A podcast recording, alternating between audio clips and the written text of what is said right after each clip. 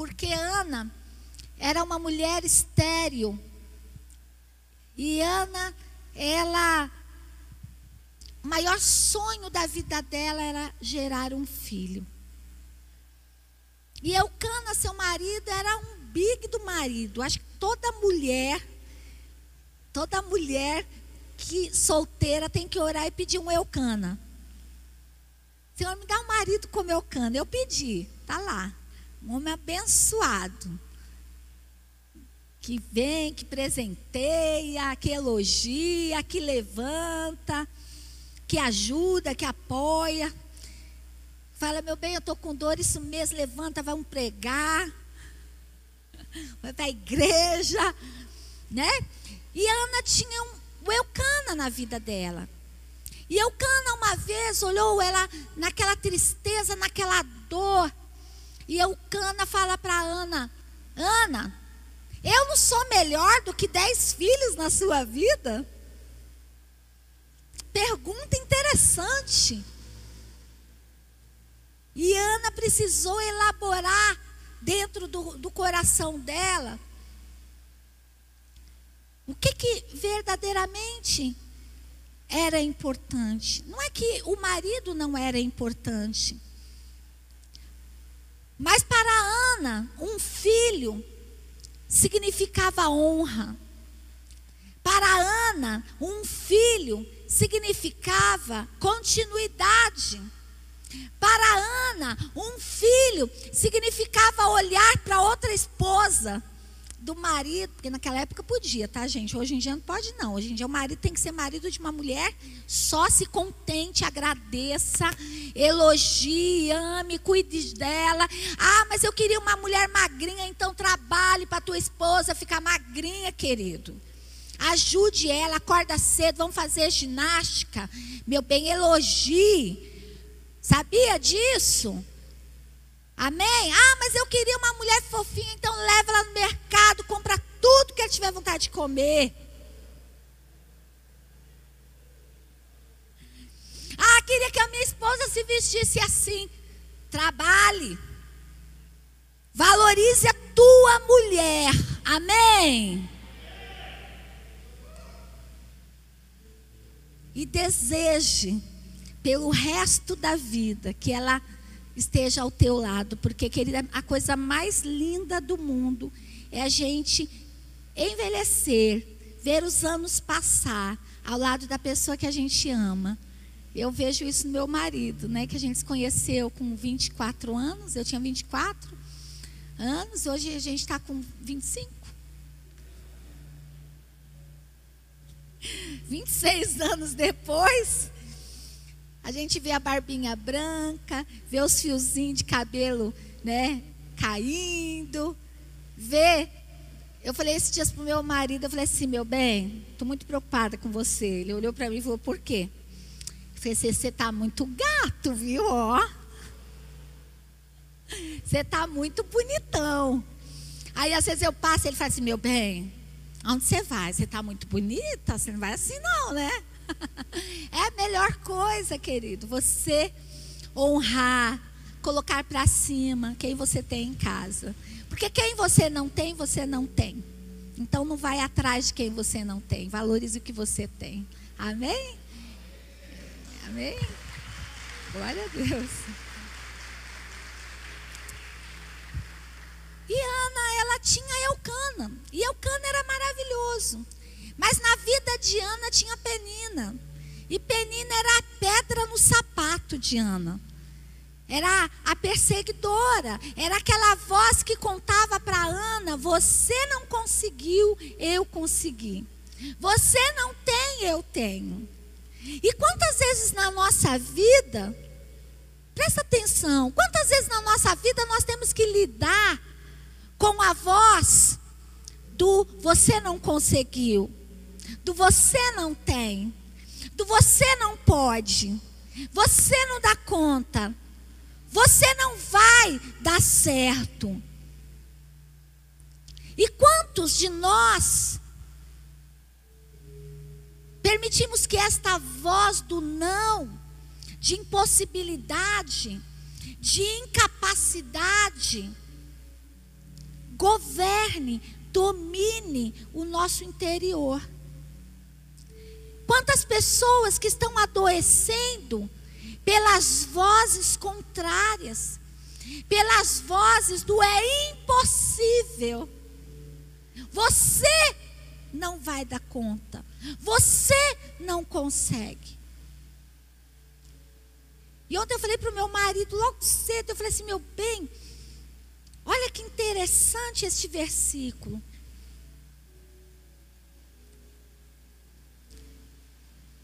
Falei para ele, Ana, Ana, ela parou, ela pensou e ela refletiu. E o Senhor fala que quando eles foram para, para o, o, o, o templo, para Jerusalém,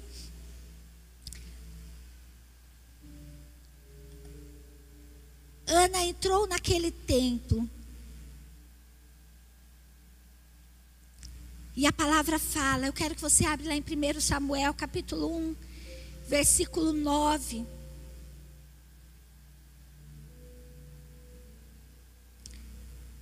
Diz assim: certa vez, quando terminou de comer e beber em Siló, estando o sacerdote Eli sentado numa cadeira, junto à entrada do santuário do Senhor, Ana se levantou e com a alma amargurada chorou muito e orou ao Senhor. Sabe, queridos, eu parei e olhei para Ana. E olha que eu converso com Ana há muitos anos. Porque só quem foi estéreo, só quem recebeu uma palavra de você não pode gerar filhos, né? Sabe o que é este sentimento de Ana. E eu vivi este lugar, eu passei por este lugar, já contei aqui meu testemunho para vocês. De ouvir o médico dizer: você não pode gerar. Você, para gerar, tem que fazer tratamento. E muitas mulheres que fizeram tratamento não conseguiram. Então eu sei o que é o coração de Ana, porque eu já fui Ana um dia. Mas o que me chamou a atenção foi Ana se levantou. Ana se levantou. E aí o Senhor falou no meu coração: Ana não ficou prostrada.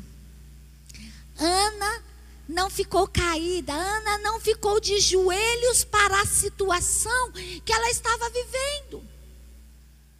Quantas pessoas diante de um não, diante de uma situação se prostram, caem, desaparecem, desistem, não avançam, não progridem, se perdem negociam os valores, negociam sua verdade. A palavra de Deus fala que Ana, em meio à amargura da alma dela, com a alma amargurada, cheia de amargor, cheia de humilhação, cheia de dor, cheia de desprezo. Por não ser mãe, por não ter um filho. Ana se levantou, fala assim, em nome de Jesus. As situações não me farão ficar caído, nem prostrado, nem derrubado, nem me farão desistir. Amém. Amém? Ana se levantou. E ela pegou toda aquela amargura da alma dela e trouxe para fora através do seu choro. Chorou muito, muito. Mas ela não só chorou, ela orou ao Senhor. Ana chorou e orou. Ana pegou toda aquela dor, aquela amargura, aquela tristeza e transformou em lágrimas e em uma oração que mudou a história dela. Amém? A Ana mudou a sua condição em meio à sua dor, ao lamento. Ela tomou uma decisão de não ficar parada, paralisada. Querido, a dor não pode parar você. A dor não pode te impedir de viver. A angústia, a tristeza, o abandono, a solidão, a rejeição, os roubos que entraram na tua história, não podem fazer com que você desista de viver os sonhos que o Senhor tem para a tua vida, os sonhos que um dia você sonhou viver. Quem desiste é quem se coloca fraco diante das situações. Quem desiste é quem tem medo de arriscar viver o sobrenatural, de arriscar tentar mais uma vez, mais outra, mais outra, mais outra. Eu me lembro quando os meus filhos eram pequenininhos. Eles tinham mais ou menos uns sete para oito meses. E eu me lembro que eu colocava eles um, um, uma manta no, no, no na, na sala, em cima do tapete, com os brinquedinhos e colocava eles ali sentadinhos desde os três meses para poder engatinhar, fazer exercício, eu fazia isto. E eu me lembro que um dia eu estava sentada assistindo um programa na televisão e eles estavam ali brincando. E aí eu vi que o Davi foi engatinhando até o rack, colocou a mão no rack, aí eu fiquei assim, o que, que ele vai fazer? Ó, filho.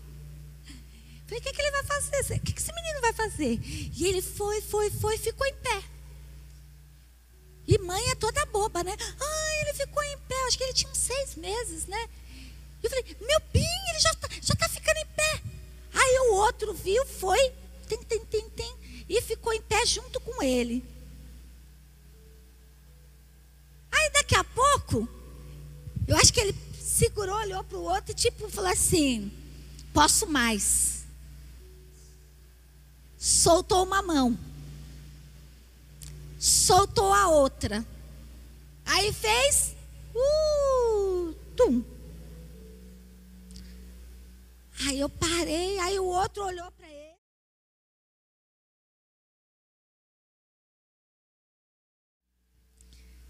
Aí eu peguei os dois, consola, passou. Eu falei assim: vocês ainda não podem andar, ainda não é o momento de vocês. Mas que meninos precipitados. Tudo bem. Uma pessoa falou para mim assim: a criança, quando ela está tentando andar, engatinhar, ficar em pé, quando ela cai, ela trauma. Aí ela leva um tempo maior para poder ficar em pé de novo, né? Mas não para eles. Passou mais uns dias, estava lá de novo. E em pezinho, mesmo lugar, se arriscando. Aí dessa vez eu acho que ele já conseguiu ficar mais um pouquinho. Pum! Caiu. Sabe, queridos, a nossa vida é assim. A gente precisa lembrar quando a gente era bebê. Quantas tentativas que você fez para aprender a ficar em pé? Quantas tentativas na tua vida para você aprender a dar os primeiros passos? Olha para o bebezinho quando ele está aprendendo a engatinhar. Aí ele aprende a engatinhar e ele já vem um outro processo. Aí ele aprende a ficar em pé. Aí ele vai aprender a dar um passo. Até aprender a andar. Aí ele começa a correr. A vida, ela é cheia de desafios para nós. E nenhum desafio é fácil. O problema é que nós perdemos o coração da criança dentro de nós. É por isso que Jesus ele fala: "Deixai vir a mim os pequeninos, porque dos tais é o reino dos céus". E aí Jesus fala assim que quem não for como uma criança não herdará o reino dos céus. Porque a criança não é só pura ingênua. A criança é forte. Ela é decidida. Ela é determinada. Ela precisa enfiar o dedo na tomada e tomar choque para ela saber, não, não posso mais enfiar o dedo ali. A criança, ela se arrisca. A criança ela cai, machuca o joelho, levanta. Às vezes chora, às vezes ela olha. Ai, entre chorar e continuar correndo, eu prefiro continuar correndo. Quem era criança quem é a criança que está dentro de você esquecida, abandonada, rejeitada, diluída pelas dores da vida?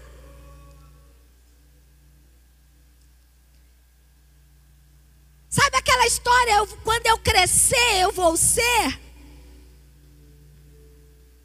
O que entrou na tua história para roubar os teus sonhos? para roubar as tuas decisões,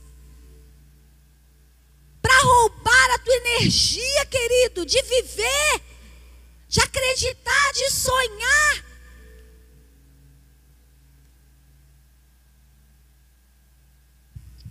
Ana parou ali diante do templo. Ela estava prostrada, ela estava de joelhos, ela estava talvez ali acabada, destruída, pensando na voz do marido. Eu sou melhor do que dez filhos. Desiste do teu sonho e fica só comigo. Desiste do teu sonho e se contente com o que você tem. Mas Ana se levanta e ela pega aquela amargura de alma e chora. E faz uma oração. E a oração de Ana, queridos, é o que o pastor Alex estava falando aqui agora há pouco. Ela fez um voto. Ó Senhor dos exércitos, se tu deres atenção à humilhação da tua serva, te lembrares de mim e não te esqueceres de tua serva, mas lhe deres um filho, então eu o dedicarei ao Senhor por todos os dias de sua vida, e o seu cabelo e a sua barba nunca serão cortados. Ana se levanta, Ana chora e Ana ora. Senhor, olha como eu estou. Olha para esta mulher que é tua serva. Eu não sou qualquer pessoa, Senhor. Eu sou tua serva. Eu te sirvo. E se o Senhor se lembrar de mim e se lembrar deste momento da minha vida e me der aquilo que eu tenho sonhado, eu vou devolver ao Senhor.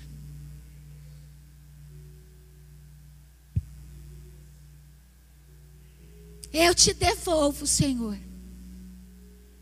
Talvez você tenha orado por uma casa. Está disposto a devolver a tua casa ao Senhor e transformar nela um lugar de oração, um lugar de pregação da palavra de Deus? Talvez você tenha sonhado pela, pela tua empresa.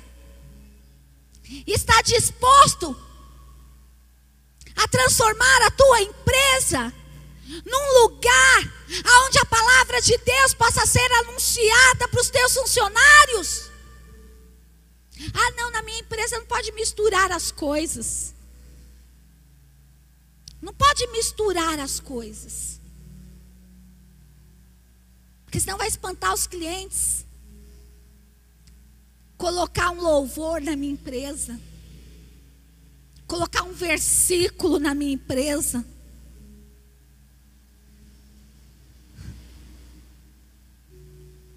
Ana não mediu sacrifícios para viver o sonho dela.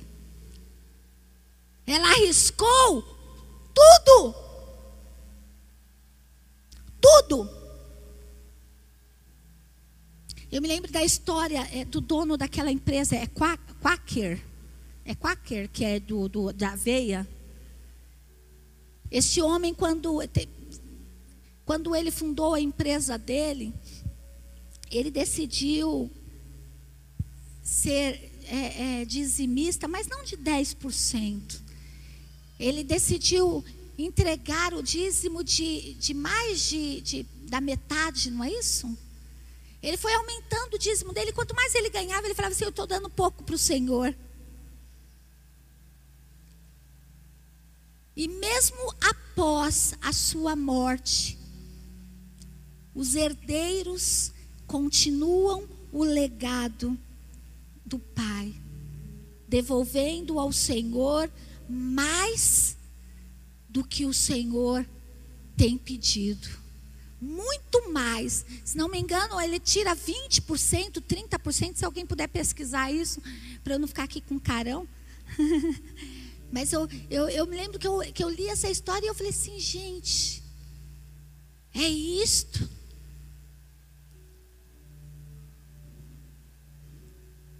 É uma empresa missionária. Essa, essa semana o pastor falou assim: meu bem, eu vou fazer as nossas ofertas de missões. E saímos, ele saiu depositando, depositou para a pastora Ana na África, depositou para uma missão no Vale, não é da igreja, é da nossa empresa. Porque nós fizemos uma aliança. Aí meu filho está no Paraná, falou: mãe, vai ter aqui o Mission Trip, nós vamos para o Quilombola. Eu decidi ir. Você pode pagar, mãe? Falei, claro, filho. Dele, ah, mas eu ainda não sei se eu vou, mãe, porque os meus amigos, eu queria tanto que fosse, mas não tem dinheiro. Um deles tá só com uma parte do valor. Eu falei, por que, que você não faz um movimento para gerar o valor? Eu falei assim: eu e teu pai vamos ajudar. Eu falei: já pode contar aí com mais 200 reais no valor dos seus amigos. Você está falando sério? Mas sim.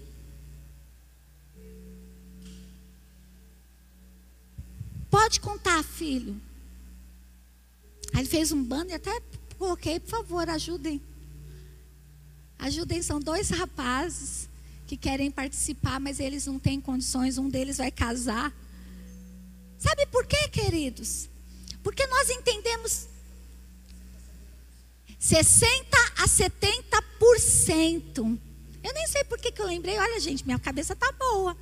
A dor tá aqui, mas a cabeça tá ótima. 60 a 70% o dono da Quaker dizima. Dá uma salva de palmas ao Senhor.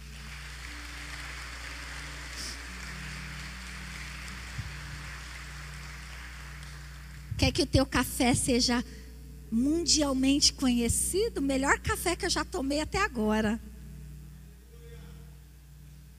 Já sabe o caminho. Quer que o teu sonho seja conhecido? Quer que, que o teu sonho prevaleça? Seja ousado. Se levante. Assuma os riscos. Feche o teu ouvido para as vozes contrárias.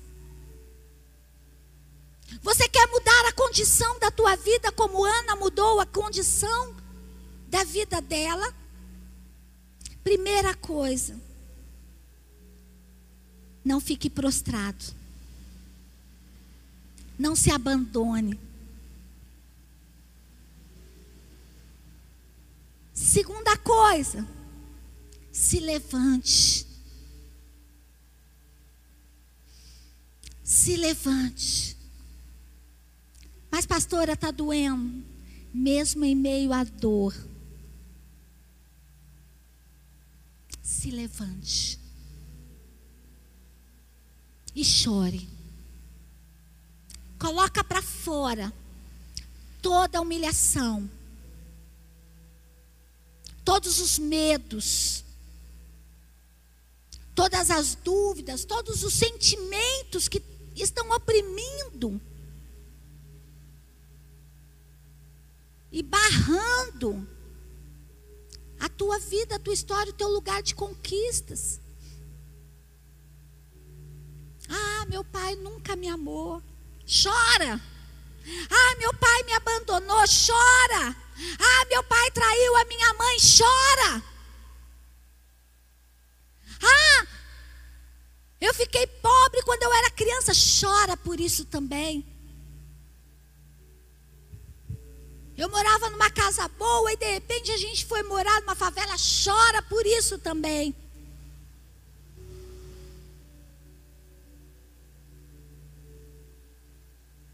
Ah, eu perdi um dedo, perdi uma perna, ah, eu fiquei doente, chora.